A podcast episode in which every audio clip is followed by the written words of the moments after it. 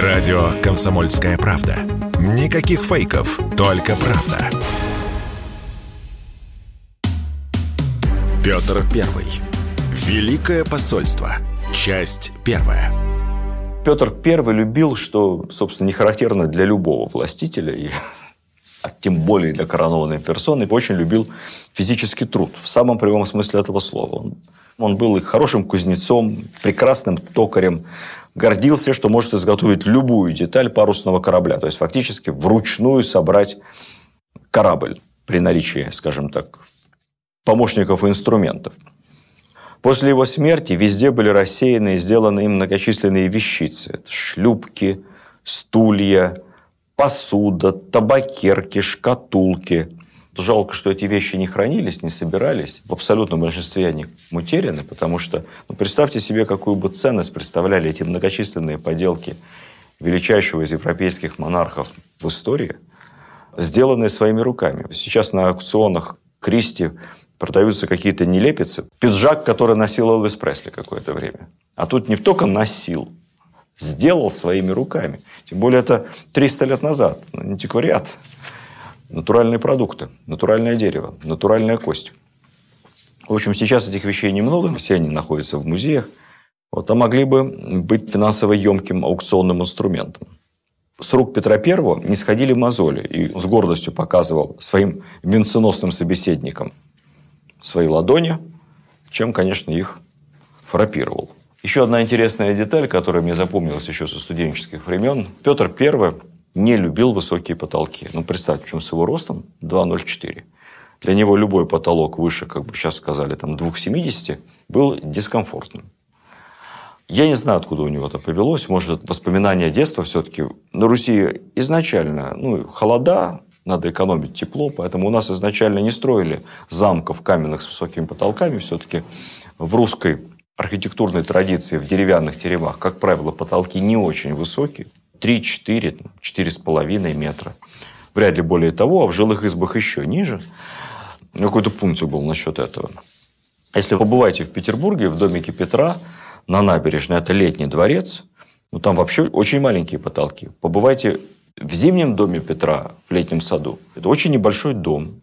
Такой типичный дом, как бы сейчас сказали, среднего класса, из хорошего загородного поселка. Узкие лестницы, опять же, низкие потолки, маленькие комнаты, там буквально 10, 15, 18 метров максимум. И если убрать какие-то элементы роскоши, например, стены там были обиты изначально довольно дорогой материей. Все-таки это жилой дом императора. Дорогие изразцы, дорогая керамика. Во всем остальном это просто очень небогатый дом такого среднего бюргера где-то в Голландии.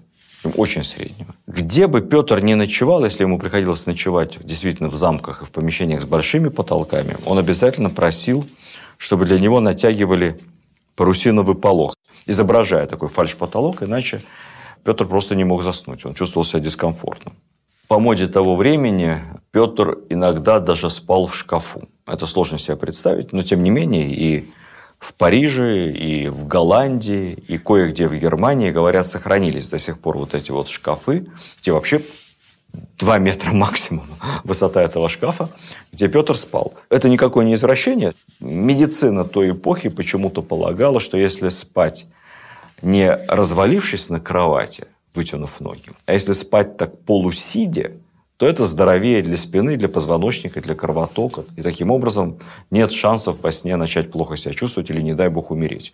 Была такая сумасшедшая идея, что если спать головой вниз чуть-чуть, кровь куда-то там притечет или утечет не туда, вообще можно умереть во сне.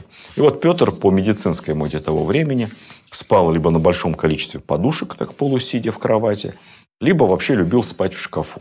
Известная есть история про то, как Наполеон уже много-много лет спустя, посетив дом в Париже, где останавливался во время своего визита во Францию государственного, Петр I увидел тот самый шкаф с подушками, где ночевал император.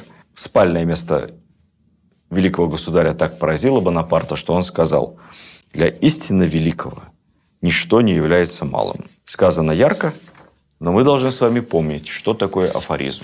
Афоризм – это яркая, лаконичная, афористичная, если позволите, мысль, сказанное великим человеком после своей смерти. Так что доказательств того, что говорил Наполеон, тоже немного. В общем, Петр был прост. По мнению современников, даже чрезмерно.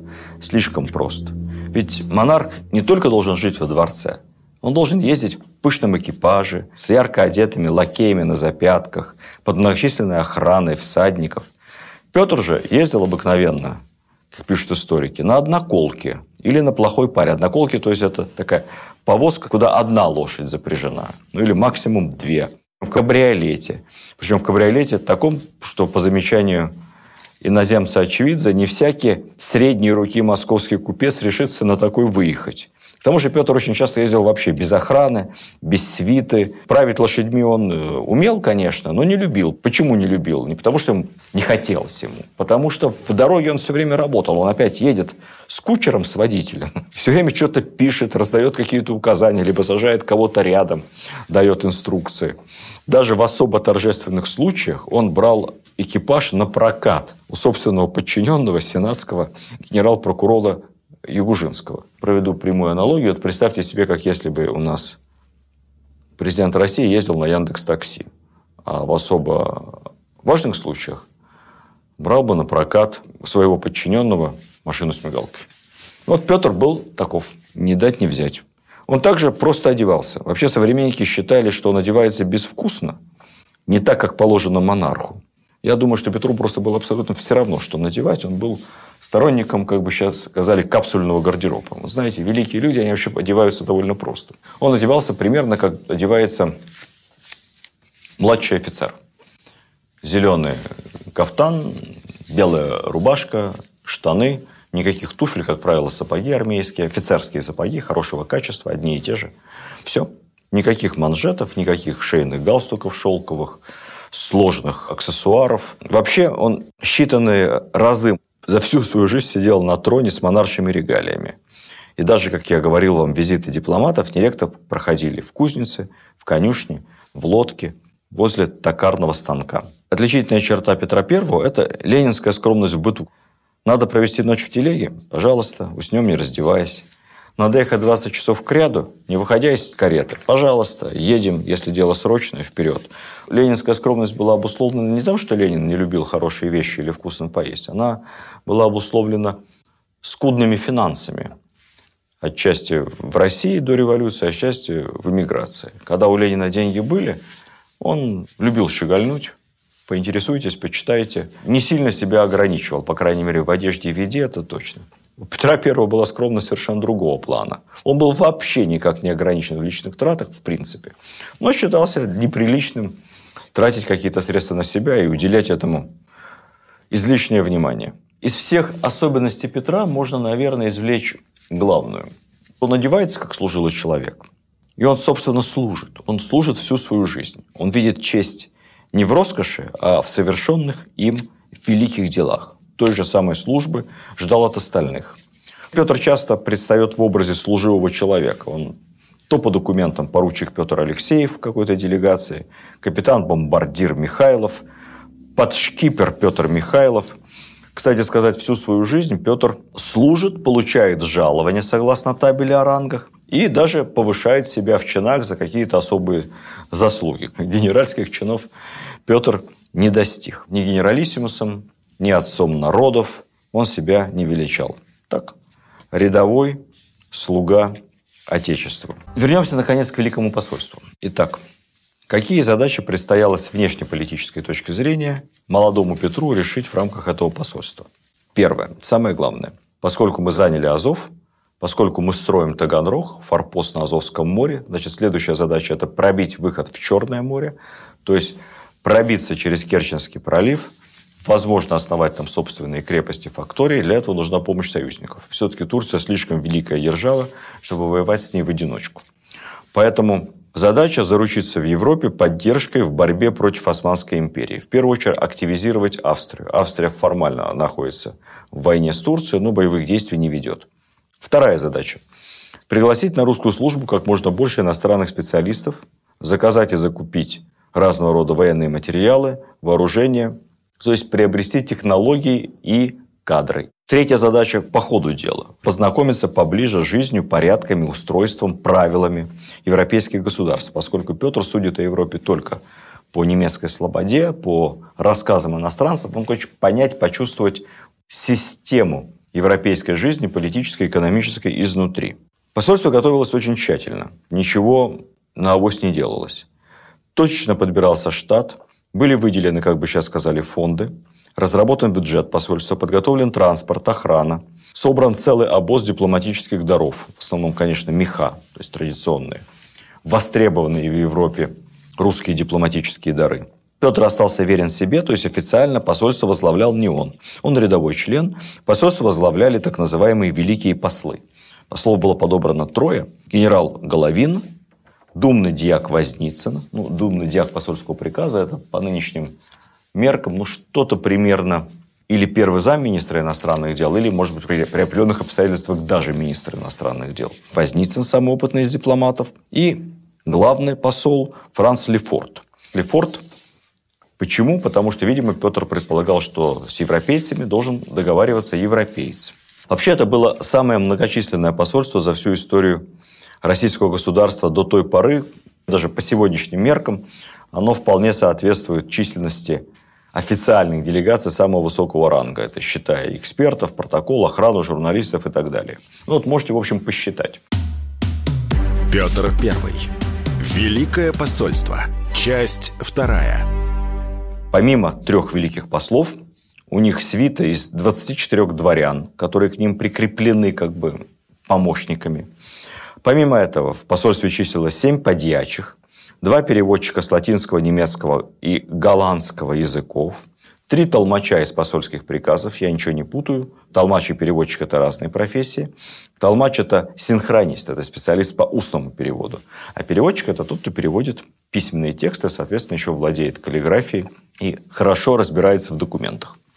Кроме того, два золотых серебряных дел мастера, лекарь, посольский врач, собольщик, мехов везли очень много, кто-то должен был за всем этим следить, не дай бог, чтобы что не случилось, учитывать, оценивать.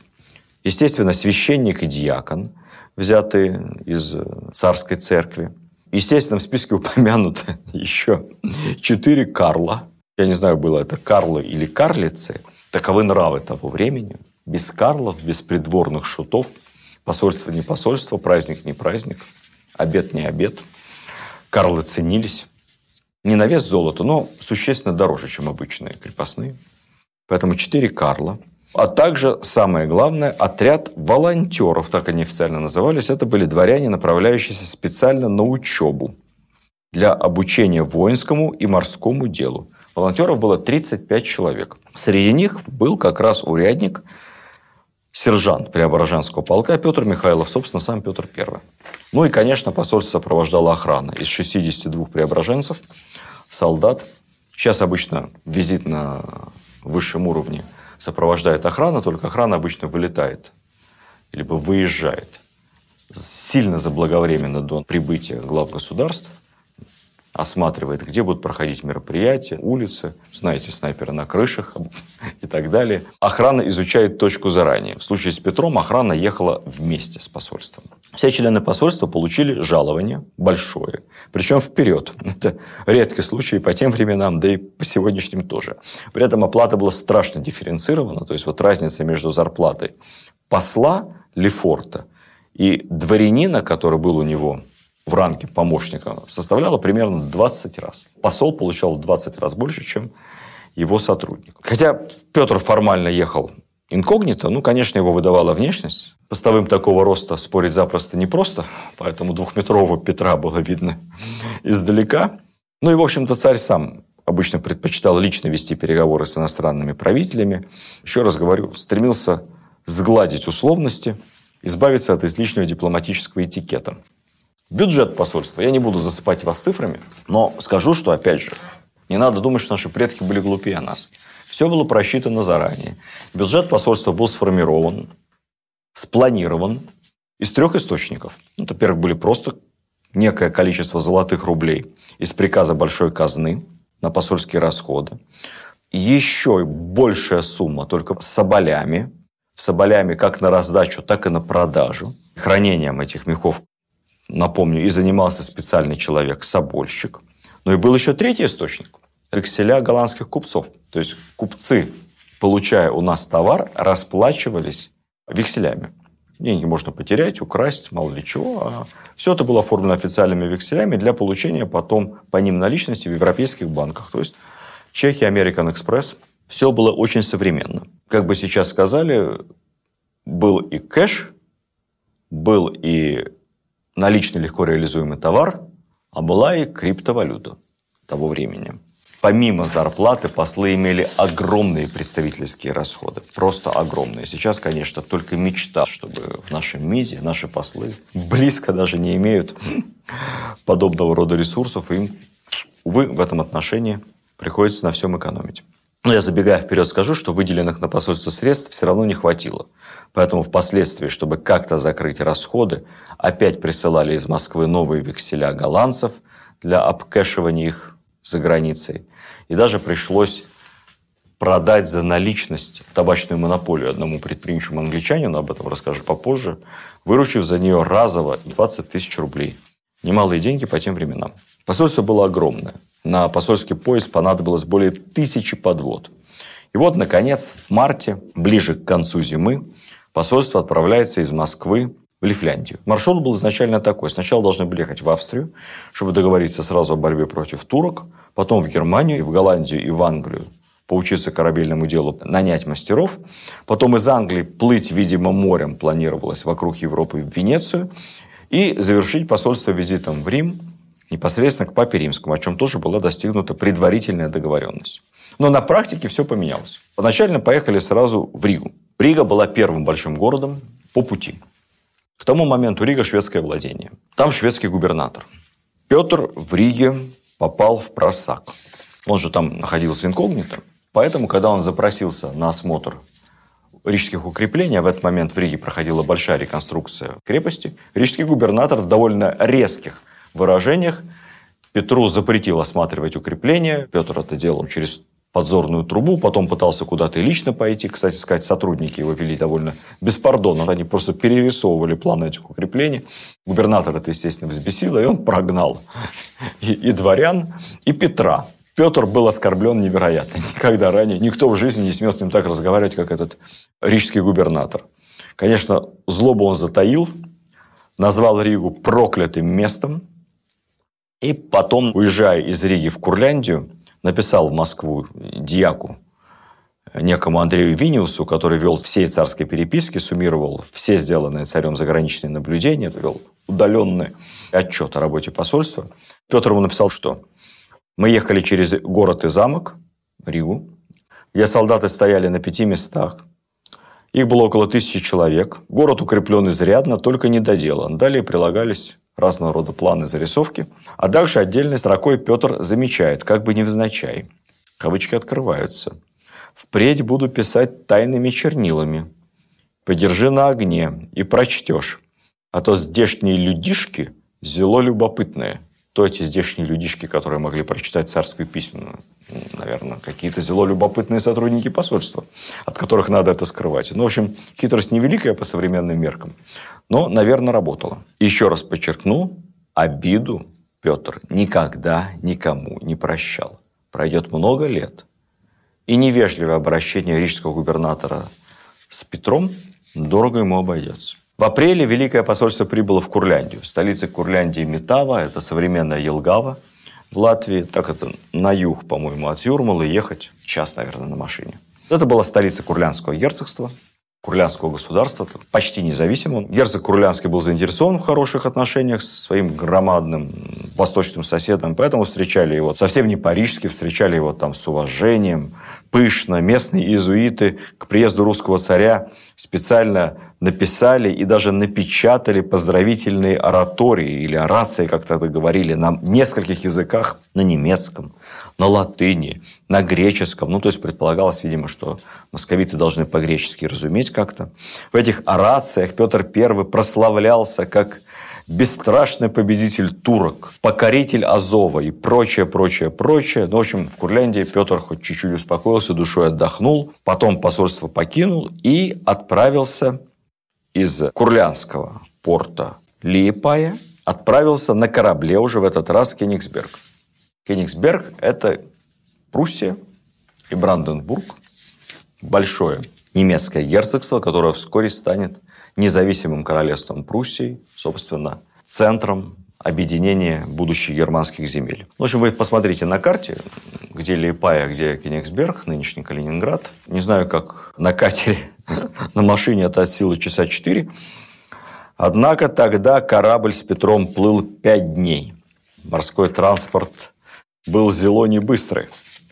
Там его очень радушно принял курфюст Бранденбурга Фридрих, тот самый, который потом станет первым прусским королем. Там были официальный прием, все было очень вежливо, деликатно. Петру предложили тут же союз, союз против Швеции. Фридрих понимал опасность своего северного соседа, и ему нужен был хороший союзник. Однако вот на тот момент Петра война против Швеции не интересовала совсем. Он собирался продолжить войну с Турцией. Ему нужны были союзники против Турции. Ну, а где Кенигсберг, где Турция? Прусаков война с Турцией не интересовала никак. Далее посольство отправляется через Германию, через Берлин.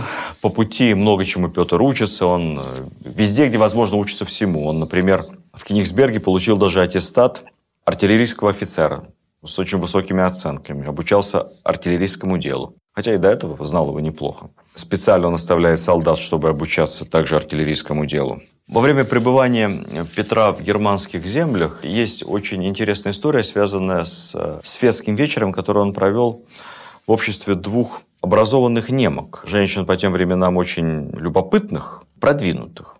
Они очень захотели посмотреть на экзотического русского царя.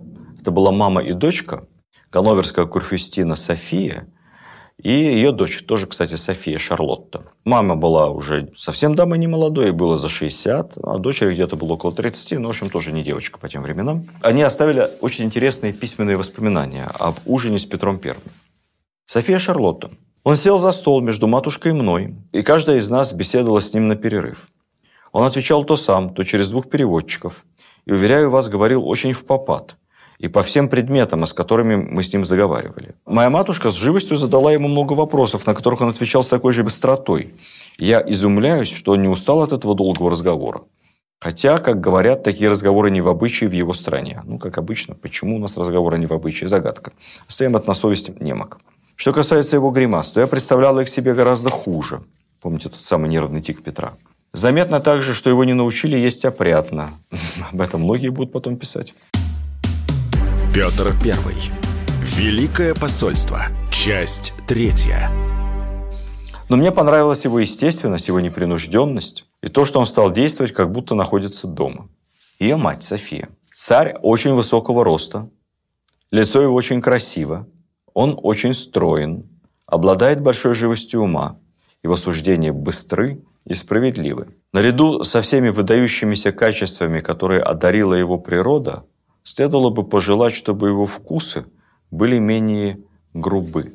Но общество его доставило нам много удовольствия. Вообще, это человек необыкновенный. Невозможно его описать и даже составить о нем какое-то понятие, не повидав его. Он нам сказал, что сам работает над постройкой кораблей, показал свои руки и заставил потрогать, помните, я вам говорил, заставил потрогать мозоли, образовавшиеся на них от работы. В другом письме старшая София отмечает, этот государь, Петр, одновременно и очень добрый, и очень злой. У него характер совершенно характер его страны. Если бы он получил воспитание получше, это был бы превосходный человек, потому что у него очень много достоинств и бесконечно много природного ума. Надо отметить, немку умело разбираться в людях. Тем временем Великое посольство продолжалось, и Петр Михайлов, он все время опережал официальное посольство все время ехал впереди, с небольшой очень свитой, без остановок. Он посещает металлургические заводы, где готовится с выпуском чугуна, варкой железа в горшках, ковкой ружейных стволов, производством пистолетов, сабель, подков. Там же в Германии он оставит несколько солдат Преображенского полка, перед которыми поставит задачу простую и комплексную – научиться всему, что знают в артиллерийском деле немцы. Один из преображенцев, история сохранила его имя, сержант Корчмин, потом в письмах царю перечислял, что все он это выучил, и солдаты все его все уже выучили в артиллерийском деле. И Потом подводил итог. А ныне мы теперь учим тригонометрию. Петр с большим удивлением в ответном письме вопрошал. Верю, но вот как же преображение с Буженинов осваивает тонкости математики? Ведь, насколько помню, он вообще безграмотен. Сержант Корчмин с достоинством отвечал. И я того не ведаю, но Господь, Он ведь и слепых просвещает. Вот так. Уже в конце лета этого года Петр доберется до Рейна и далее по каналам, по реке спустится в Амстердам. Итак, Голландия, прошу прощения, Нидерланды, давно привлекают царя. Вообще, Россию знают в Голландии как ни в одной другой стране Европы, поскольку голландские купцы были постоянными гостями единственного русского порта на тот момент морского Архангельска. И, в общем, еще со времен отца Петра Алексея Михайловича в Москве было огромное количество голландских ремесленников. Собственно, голландцы были первыми учителями Петра и в морском деле. Плотников голландских корабельных немало работало в Воронеже. И потом, при взятии Азова, при строительстве кораблей, голландцев было на ту пору в России немало. Кстати сказать, голландская морская лексика оставила в русском языке большой след. Я напомню, хорошо известное нашим морякам, и не только морякам, слово «полундра». Вот «полундра», берегись. «Полундра», по мнению некоторых лингвистов, произошло от голландской команды, простите, я не очень хорошо знаю голландский, «фан ондере», то есть «осторожно там внизу», «полундра». В Голландии Петра интересует главным образом судостроение, поэтому он первым делом отправляется в небольшой городок Заандам, славившийся множеством верфи и кораблестроительных мастерских, и уже на другой день под именем Петра Михайлова записывается на верфь обычным плотником. Есть много-много легенд по поводу того, как заадамский плотник Петр осваивал плотницкое корабельное мастерство, работал там наравне с обычными плотниками рабочими, интенсивно. Ну, в общем, это все напоминает, конечно, рассказы про Ленина, который носил бревно на субботнике. Не думаю, что Петр так уж много чего освоил, потому что он был за Адаме всего неделю, после чего перебрался уже в Амстердам, и вот там у него началась полноценная длительная Работа от начала до конца. Специально для русской делегации голландцы заложили в Амстердаме на верфи новый корабль. Назвали его, кстати, Петр и Павел. И вот над строительством этого корабля все волонтеры, все сотрудники посольства, в том числе и урядник Петр Михайлов, и работали два месяца. Быстро строили тогда, быстро. За два месяца большой корабль Петр и Павел был спущен на воду. Построен фактически при участии Петра и его сотрудников. Одновременно закупалось оружие, шла активная вербовка, найм иностранных специалистов для нужд армии и флота. Жизнь посольства проходила в постоянном труде. При этом учились не только корабельному делу, учились вообще всему. Многие учили голландский язык, были наняты специальные преподаватели, которые обучали голландскому, немецкому. Учились все, включая самого Петра. Петр говорил по-голландски. Но он на ходу изучал таким ломаным образом, а тут изучал уже системно. Изучались манеры и искусство. В посольской документации есть запись, что некий танцевального дел мастер Антонио получил за обучение русских танцевальному мастерству в течение месяца 10 ефимок, один алтын и две деньги. Считалось очень точно все. Шесть человек из числа посольства, уж не знаю кто, волонтеры или дворяне, обучались игре на скрипке. Также музыканты-инструкторы, репетиторы получали за каждого обученного по три ефимка в месяц. Посольство интенсивно использовало все современные технологии того времени. Почту. Выписывались газеты, читались. Использовались разного рода денежные операции. Безналичные переводы, обмен валюты, учет векселей. Особый интерес проявлялся географическим картам. Петр любил географические карты. Покупал их много, а товар это был по тем временам не дешевый. Голландцы возили Петра на китобойные суда, рассказывали ему, как идет охота на китов, в госпитале, воспитательные дома, на фабрики, в мастерские. Петр изучал механизм работы ветряной мельницы, как работает пищебумажная фабрика, как производится бумага. Особый интерес у него вызывали, конечно, посещение анатомических кабинетов и лекции по анатомии. В одном анатомическом театре Петр сам принимал участие в вскрытии трупов, и в будущем все это легло в основу первого русского музея – Кунсткамера. Кстати сказать, в качестве экспонатов этой Кунсткамеры Петр приобрел чучело крокодила и рыбы-меч в Амстердаме. Кто был в Кунсткамере, посмотрите. Петр изучает технику гравировки и даже сделал собственную гравюру. Можно сказать, художник. Гравюра называлась им «Торжество христианства над исламом». Религиозный сюжет – в те времена религиозной толерантности речь еще не шла. Там же, в Голландии, Петр познакомится с э, нидерландским штатгальтером и одновременно, как-то непоразительно, английским королем Венгельмом Аранским. У Петра сложились с ним хорошие личные отношения. Это будет далеко не последняя их встреча. Проведя в Голландии четыре с половиной месяца, Петр выучил все, что, на его взгляд, нужно было выучить в части корабельного дела, и все, что могла ему дать Голландия, но одним он оставался недоволен, и об этом писал. Ему не нравилось, что голландцы плохо рассказывают ему, как делаются морские чертежи. Петр хотел не только уметь производить корабли, он хотел научиться проектировать корабли. И вот как-то раз некий англичанин, с которым он там столкнулся, сказал ему, что, вы знаете, у голландцев этому учиться бесполезно, лучшие корабельные проектировщики – это англичане. Вот в Англии все есть. И тут же Петр принимает решение и немедленно отбывает в Англию, чтобы окончить там уже комплексную корабельную науку, научиться всему, что должен знать морской инженер. Вот в Англии он пробудет еще три месяца. Там будет встречаться, опять же, с королем Англии Вильгельмом Аранским.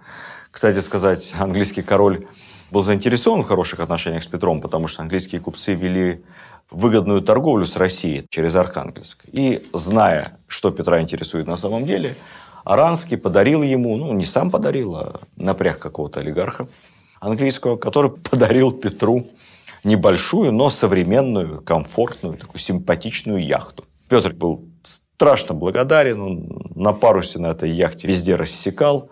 Надо сказать, что этот подарок окупился английскому купцу Сторицы. Именно он и получит ту самую табачную монополию на завоз виргинского табака в Россию, которая понадобится Петру, чтобы срочно получить какие-то наличные деньги для продолжения своего великого посольства. Табак выращивался в американской колонии Британии, в Виргинии.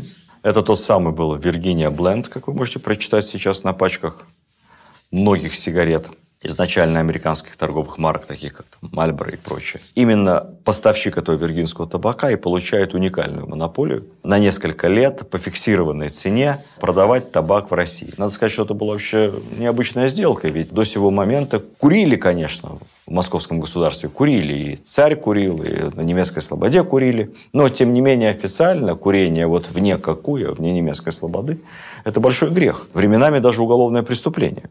Церковь решительно осуждала курение. Ну, вот так получилось, что Петр, если в свое время, как пишут некоторые злопыхатели, в погоне за длинным рублем Иван Грозный начал спаивать Россию, продавая водочные откупа и разного рода винные лицензии, монополии, то Петр I решил скурить Россию.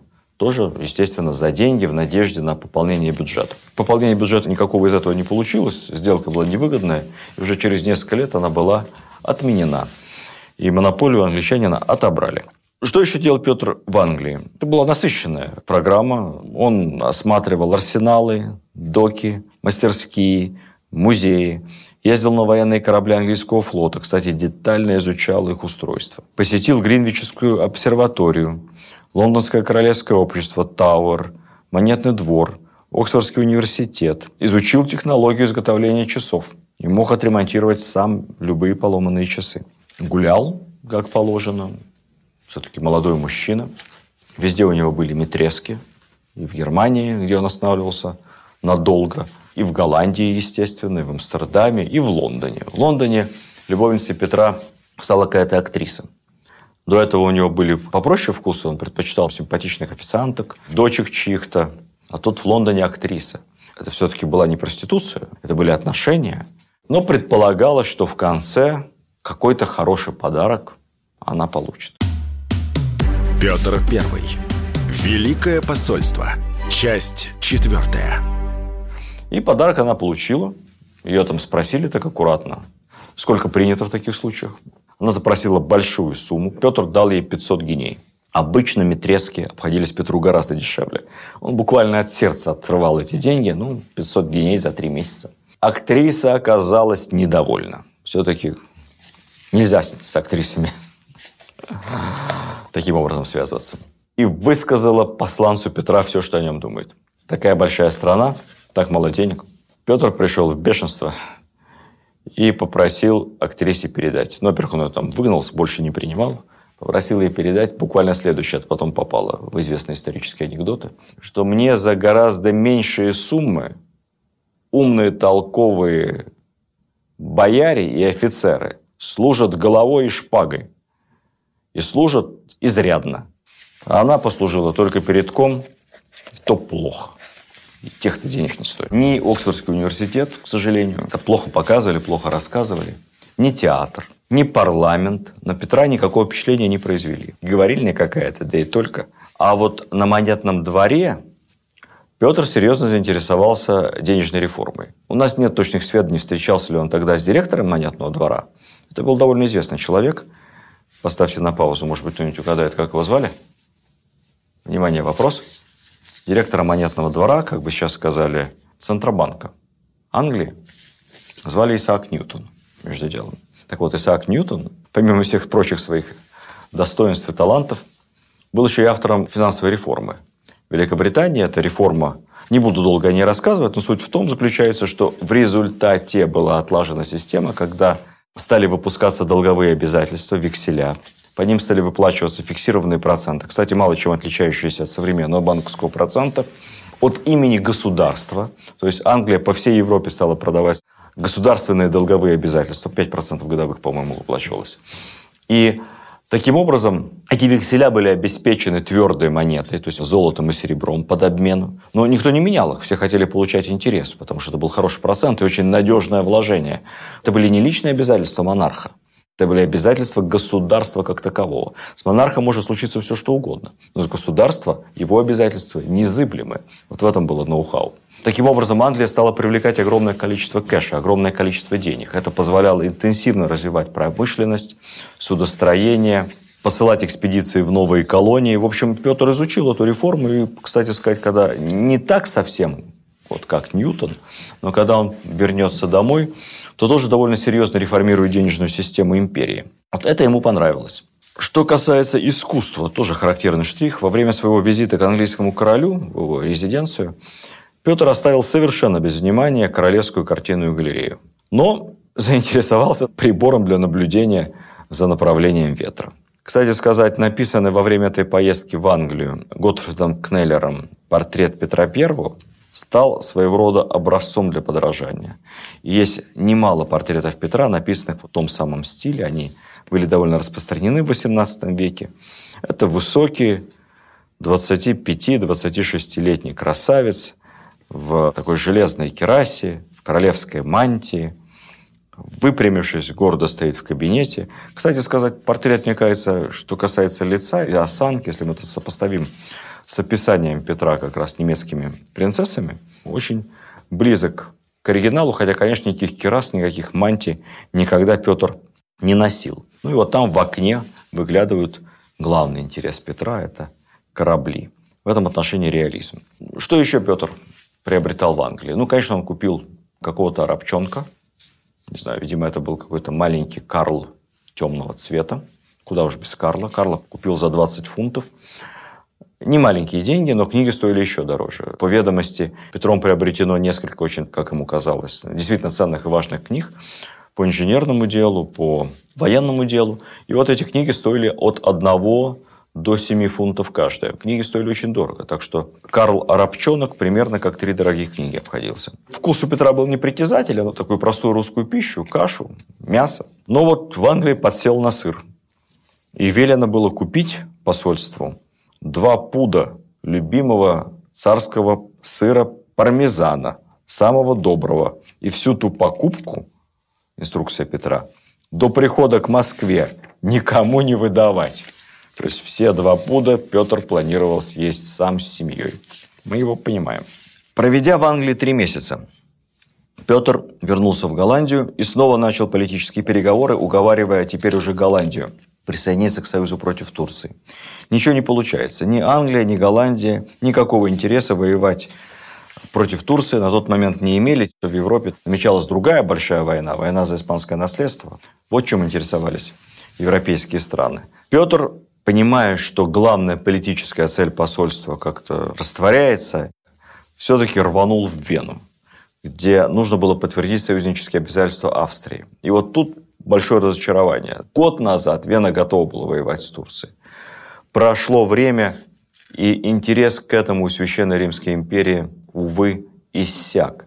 Австрии гораздо интереснее вступить в большую битву за передел Европы. Опять в ту самую войну за испанское наследство. Как не пытается Петр, как он не уговаривает канцлера, императора. Ну, я думаю, что ни один самый искусный дипломат не смог бы справиться с этой задачей. Петру, к сожалению, все отказывают. Вежливо, корректно. Они готовы помогать России в мирных переговорах с Турцией, готовы признать русским захваченный Азов, но ни шагу более. И вот тут, уже разочаровавшись в этой истории, Петр решает повернуть в Италию. Может быть, там уговорить венецианцев и иные итальянские государства вступить в союз против османов. И тут Петру приходят страшные вести. Бунт стрельцов в Москве. Бунт происходил буквально по лекалам, так сказать, фильма «Иван Васильевич меняет профессию».